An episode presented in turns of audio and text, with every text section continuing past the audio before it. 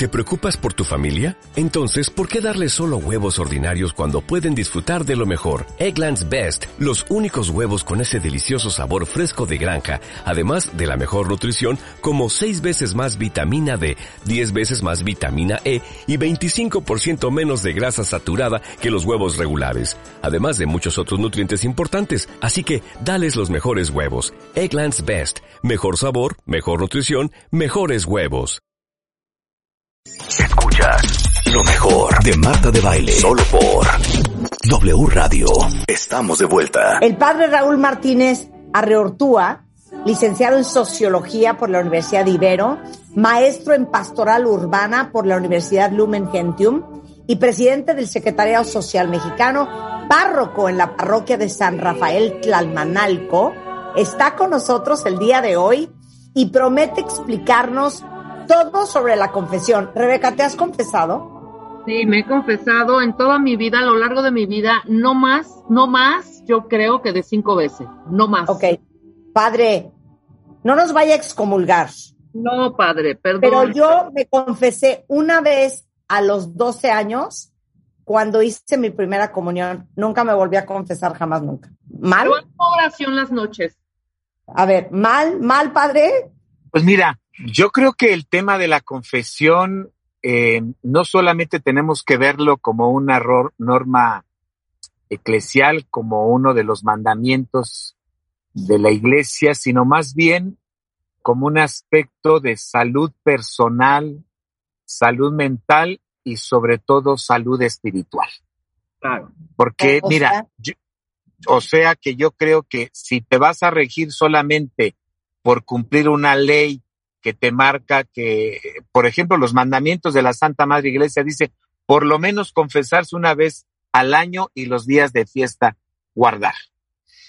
Pero yo creo que esto es un tema más a nivel personal, es un tema más a nivel compromiso.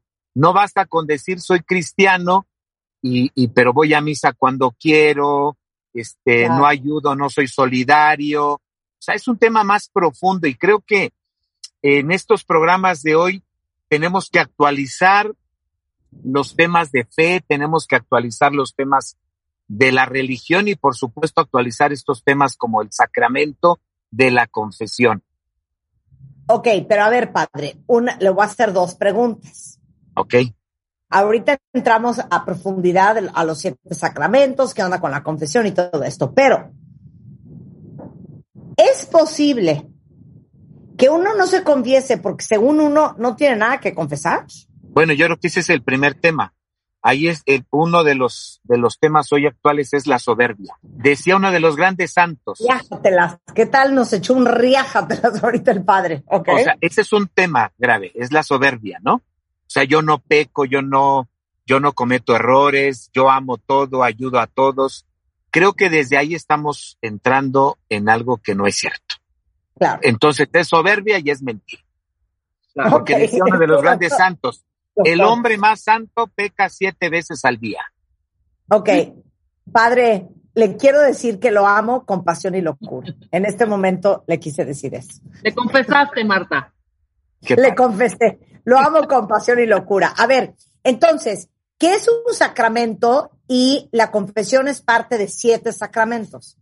Bueno, mira, un sacramento son signos son símbolos que utiliza la iglesia para tocar aquellos temas que tocó Jesús, como uno fue el perdón, otro fue el bautismo, son signos que para nosotros los católicos, eso quiero tenerlo muy claro, para la iglesia católica son signos, son símbolos que nos ponen en la gracia de Dios y nos devuelven el ser hijos de Dios, hijas de Dios.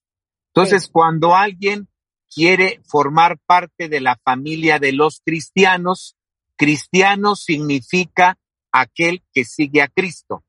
Entonces, cuando alguien quiere formar parte de los seguidores de Cristo, pues hay unos signos, hay unos símbolos que nos hacen ser hijos de Dios y pertenecer a esta iglesia. Como cualquier otro signos y símbolos, los pueden tener otros grupos religiosos, otros movimientos, otras sectas. Siempre nos basamos por la semiótica, por los símbolos y los signos. Entonces, esos son para la iglesia los sacramentos. Son signos, son símbolos que nos hacen vivir en la gracia de Dios y nos hacen formar parte del grupo de los cristianos. Muy bien. Son siete los sacramentos. ¿Cuáles Son siete son? los signos. Es el bautismo, la confirmación, la comunión, la penitencia, la unción de los enfermos, el orden sacerdotal o el matrimonio. Ok. Ok. Los siete La- sacramentos. la- claro, la, la confesión. Ok. ¿Qué es la confesión? ¿Quién inventó la confesión? ¿Cuándo y para qué? Bueno, mira, yo creo que la iglesia recupera las acciones que hizo Jesús. Y quiero remitirme, re- re- recordar más bien dicho, cuando Jesús hizo actos muy profundos de perdonar a la gente. Quiero recordar, por ejemplo, a aquella mujer que estaba siendo condenada por el tema del adulterio. Y Jesús claramente le devuelve la dignidad a aquella mujer. Y este es un tema muy profundo porque habría que preguntar que en aquella época pues no existía el adulterio para el hombre, ¿no? Porque existía la poligamia. Entonces era un tema de injusticia social y sin embargo Jesús al llamar a la mujer y cuando le iban a apedrear y Jesús le dice el que esté limpio de pecado, que arroje la primera piedra y la mujer le dice, mira mujer, nadie te condena. Levántate, no vuelvas a pecar. Ese es un ejemplo de Jesús. Otro ejemplo es cuando Jesús envía a sus apóstoles y les dice, vayan y anuncien la buena nueva, bautizando en el nombre del Padre, del Hijo y del Espíritu Santo y perdonen los pecados. Entonces, de ahí la iglesia retoma esta experiencia de los signos y símbolos que realiza Jesús. Y entonces de ahí la iglesia toma a partir del siglo tercero, del siglo segundo, empiezan a surgir los sacramentos, porque la- las iglesias, la comunidad cristiana empieza a crecer. Claro. Recuerden que a los primeros cristianos fue en la ciudad de Antioquía donde se les nombra como cristianos. Ah, mira los cristianos, los que están siguiendo a Jesús, los que siguen a Jesús. Entonces fue creciendo la institución como tal y pues se tenía que empezar a organizar y unas formas de organizar, bueno, qué signos, qué símbolos vamos a utilizar para que se puedan incorporar a la iglesia. Y entonces ahí empiezan a surgir los signos, los símbolos, entre ellos prácticamente podríamos decir que en el primer concilio de Letrán es cuando surge en 1215 esta experiencia de empezar a poner como un sacramento la confesión. Pero fue un proceso largo, ¿eh? Recuerden que a veces en la, cuando estudiamos historia y sobre todo de las religiones, o cuando nos queremos remontar a algún aspecto histórico, no es de que hoy se pone y ya llegó a toda la iglesia, no. Recuerden que pasan años, pasan siglos en los que poco a poco se va organizando la manera, se van eh, reacomodando las cosas para poder lograr a un proceso totalmente específico de el sacramento. Después lo vamos viendo cómo estos pasos van teniendo más, más, más claridad y ya hasta el siglo XVI, en el concilio de Trento, se lucha para que pueda poco a poco irse conformando la confesión individual, Marta. Porque antes las confesiones eran públicas y las confesiones eran comunitarias. Y entonces, pues empezaba como a decir, esto no va a funcionar. Pues sí, ¿no? Y poco a poco el pueblo fue retomándolo y hasta el concilio de Trento en el siglo XVI empieza a surgir la confesión de manera individual. Y ya a partir en el concilio Vaticano II, en mil nove- con- surge en 1966, 61, pero ya en 1973 ya se da específicamente el sacramento de la confesión individual. Y entonces hay muchas experiencias porque empiezan a surgir que, que los pasos de la confesión, qué, qué elementos debe de tener la confesión y empieza a surgir este proceso histórico de cómo surge la confesión. Pero bueno, recuerden que siempre en los procesos históricos no son momentos eh, de facto, no son momentos específicos, sino son procesos históricos que va surgiendo esta situación del sacramento. Ok. Eh, ¿Cómo hay una forma correcta de confesarse? Por supuesto. Nos sugieren que haya por lo menos cinco pasos para la confesión. Creo que esto los tocamos la otra vez que nos reunimos, pero se los voy a recordar solamente para que ustedes los tengan ahí este, como con claridad. El primer paso es hacer un examen de conciencia, ¿no? Es decir, qué he fallado, qué errores he hecho. El segundo paso es la oración del acto de contrición, Señor mío Jesucristo, etcétera. El tercer paso es el propósito de enmienda. El cuarto paso es confesar los pecados al sacerdote. Y el quinto paso es la penitencia.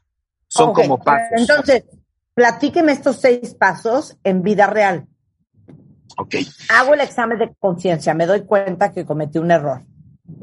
Voy a la contrición, ¿eso cómo es? Ah, bueno, pues tú vas, primero haces tu acto de contrición, le pides tu perdón a Dios rezando esta oración del Señor mío Jesucristo. Después tú haces un propósito de enmienda, porque entonces aquí entra la, la, la, la, la buena rectitud, el, el, que tú quieres cambiar, porque si nada más vas por decirlo y ya no. Por eso el tercer paso es fundamental y ese no te lo da el sacerdote, no te lo da nadie. Es un acto personal. ¿Sabes qué? Voy a dejar de fumar porque me estoy dañando mis pulmones, ¿no? Y estoy contaminando y estoy afectando a los demás. En fin, bueno, pues entonces haces un compromiso personal. Cuarto, llegas, ¿verdad? Confiesas tus pecados y el quinto, se te da la penitencia, ¿no? Mm. El sexto es recibir la absolución del Padre. ¿Qué significa eso? Y usted, Padre, a veces que hay veces que nunca le ha dado la absolución a alguien. No, es algo que tú no lo puedes negar y también lo dijo Jesús. Lo que se recibe gratuitamente, gratuitamente se da. Tú jamás a nadie le puedes negar la absolución. Jamás, bajo ninguna circunstancia. Ahora vamos, padre, a la parte de la confesión de la penitencia. Mira, la penitencia, eh, la iglesia da una opción. En el sentido es libre, es decir, ahí se, se recomienda que al penitente se le ofrezcan unas, este, ¿cómo se llama? Unas oraciones de, de cual él se ponga en la presencia de Dios y, y pida su arrepentimiento a Dios. Una segunda posibilidad es de que pues haya lo que hoy decimos la reparación del daño, ¿no? Por ejemplo, oye, pues si robaste, pues devuelve, ¿no? Lo que robaste. Si, por ejemplo, le gritaste a tu mamá, pues ve y pídele perdón. Eso va más, no hay una normativa específica que nos, que nos condicione la iglesia, a los sacerdotes, porque yo creo que también la iglesia es muy sabia, porque cada persona es única y repetible. Y entonces a cada persona tienes tú que mirar según su situación, según su dolor. Yo me manejo más en una perspectiva de un compromiso personal y de una acción social, ¿verdad? Sí, tal vez le digo, ¿verdad? Reza un Padre Nuestro, pero yo más bien voy si, oye, le gritaste a tu mamá, pues, pues va y reconcíliate con ella, ¿no? Padre, es que fíjese que le tomé dinero a fulanito, a fulanita, pues en cuanto puedas devuélvelo, ¿verdad? Mm, oye, este, ¿cómo se llama? Haz una obra social, ¿no? Este, cuando veas a un niño de la calle, pues ayúdale, dale algo, compártele. Sé solidario con tus hermanos, eh, preocúpate por los migrantes. Cuando veas que alguien necesita, comparte el pan. En fin, o ve una casa hogar y dona algo. En fin, creo que eh, un acto reparador para mí es, si hiciste algo, pues devolverlo, ¿no? Si tomaste algo, devolverlo. Y si... porque no hay confesiones que pues no salen con una oración. por ponerlo así, por ponerle una cuota desde tu perspectiva, ¿no? Claro. Por supuesto. Y más bien iríamos a un compromiso social y personal. Y yo a veces, fíjate que hasta les digo a la gente, ¿tú qué me sugieres? ¿Tú qué te comprometes? ¿No? ¿A qué te comprometes? ¿Crees que puedas hacer esto? Dilo, porque a lo mejor es algo muy difícil y además, eh, por ejemplo, cuando se toca el tema del perdón, no es de que ya te veniste a confesar y, y ya vas y vas a ir a pedirle perdón a tu mamá, a tu esposo, a tu hermano. No, el tema del perdón es algo, es algo que se tiene que trabajar, es un proceso psicológico de acompañamiento que, que no es tan fácil solamente determinar y decir, ve y pide perdón. No es así. Yo tengo muy claro que es todo un proceso de reconciliación consigo mismo, de poder descubrirte que quieres renovar tu vida y proponerte eso. Pero no hay como tal una tarifa, una... No, no, no. eso es algo más... claro, de diez aves María, cuatro Padres Nuestros. Claro. ¿no? Ni porque te digan, ah, sí, por esta tarifa ya se te perdona tal pecado. No, no, eso no, claro no. Eso es, eso queda a, a, a, a, responsabilidad de cada sacerdote y a su visión como él esté viendo el sacramento, porque recuerden que hasta eso tiene la iglesia, tiene mucha apertura en ese sentido, ¿no?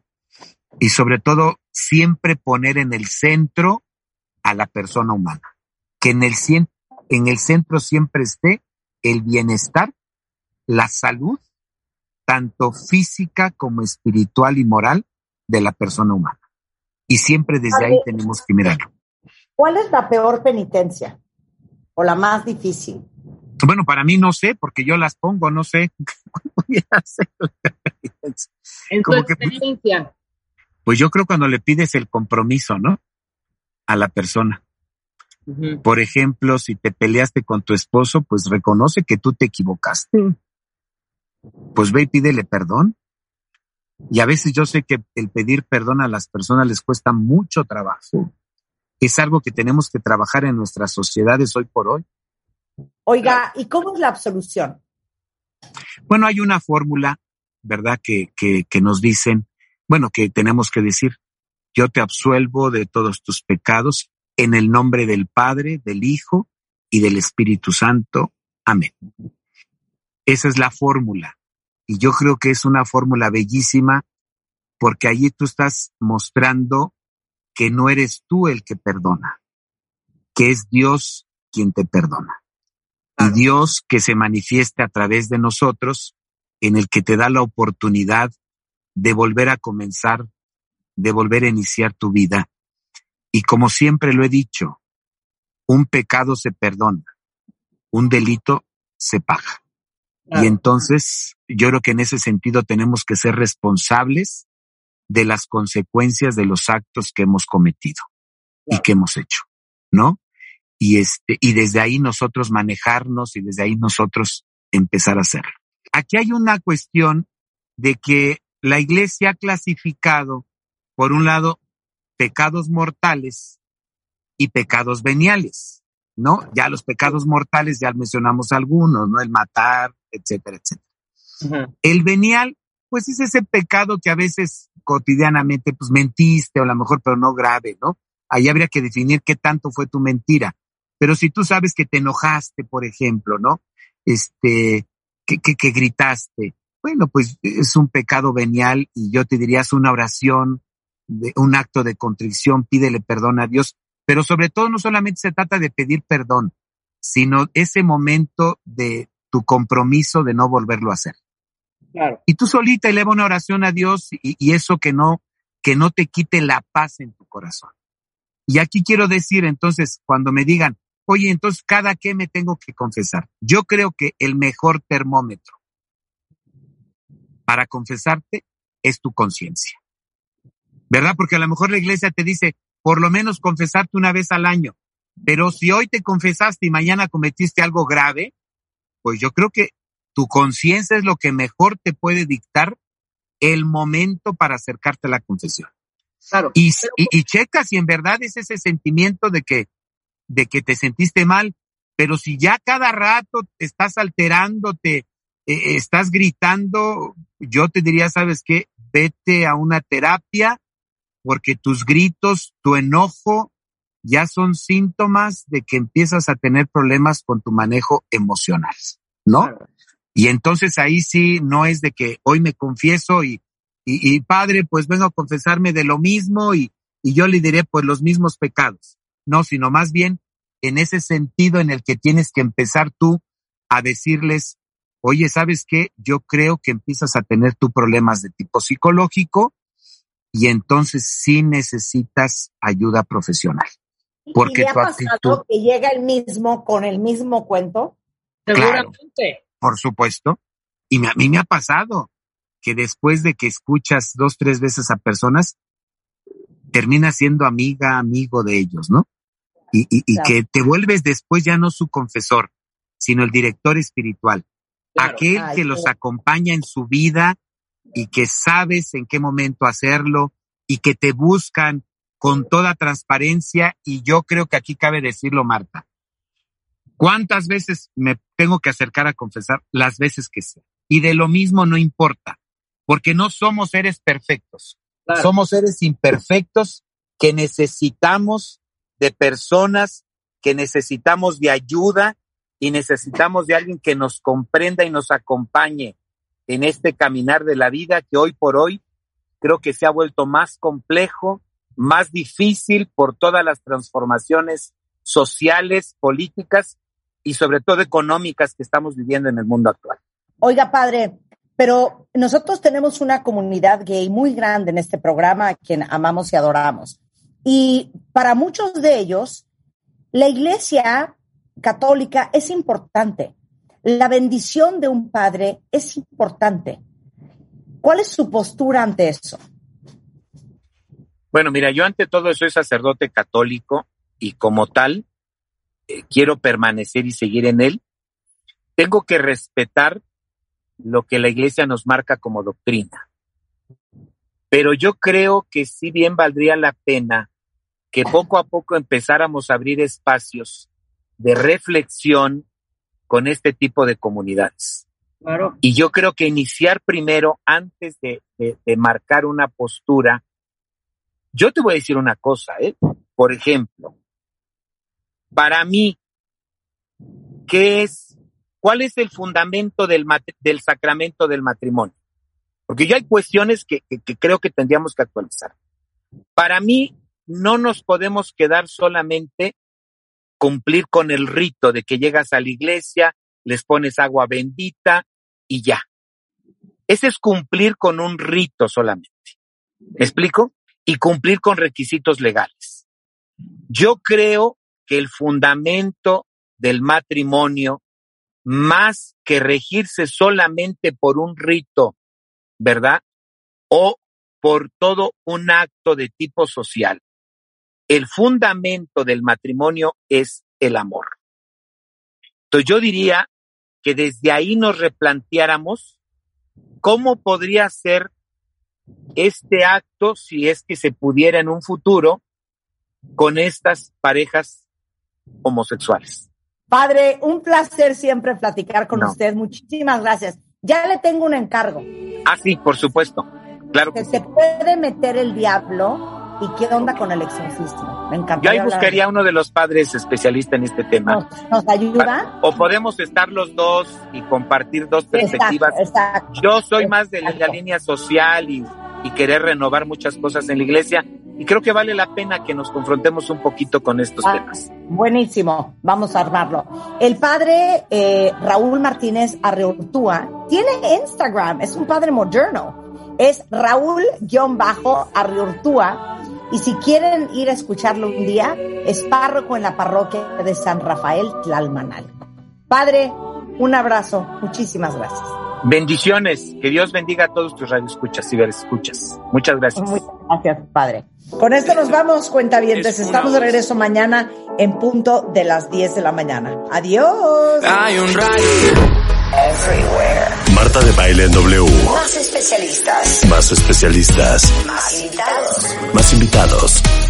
Más alegrías. Más alegrías. Más y mejores contenidos. Everywhere. Marta de Baile. Instagram, Spotify, YouTube. Everywhere. Facebook, Twitter, Amazon. Marta de Baile. En W. 96.9. Estamos. ¿Dónde estés? ¿No te encantaría tener 100 dólares extra en tu bolsillo? Haz que un experto bilingüe de TurboTax declare tus impuestos para el 31 de marzo y obtén 100 dólares de vuelta al instante. Porque no importa cuáles hayan sido tus logros del año pasado, TurboTax hace que cuenten. Obtén 100 dólares de vuelta y tus impuestos con 100% de precisión. Solo con Intuit TurboTax. Debes declarar para el 31 de marzo. Crédito solo aplicable al costo de la presentación federal con TurboTax Full Service. Oferta sujeta a cambios o cancelación en cualquier momento.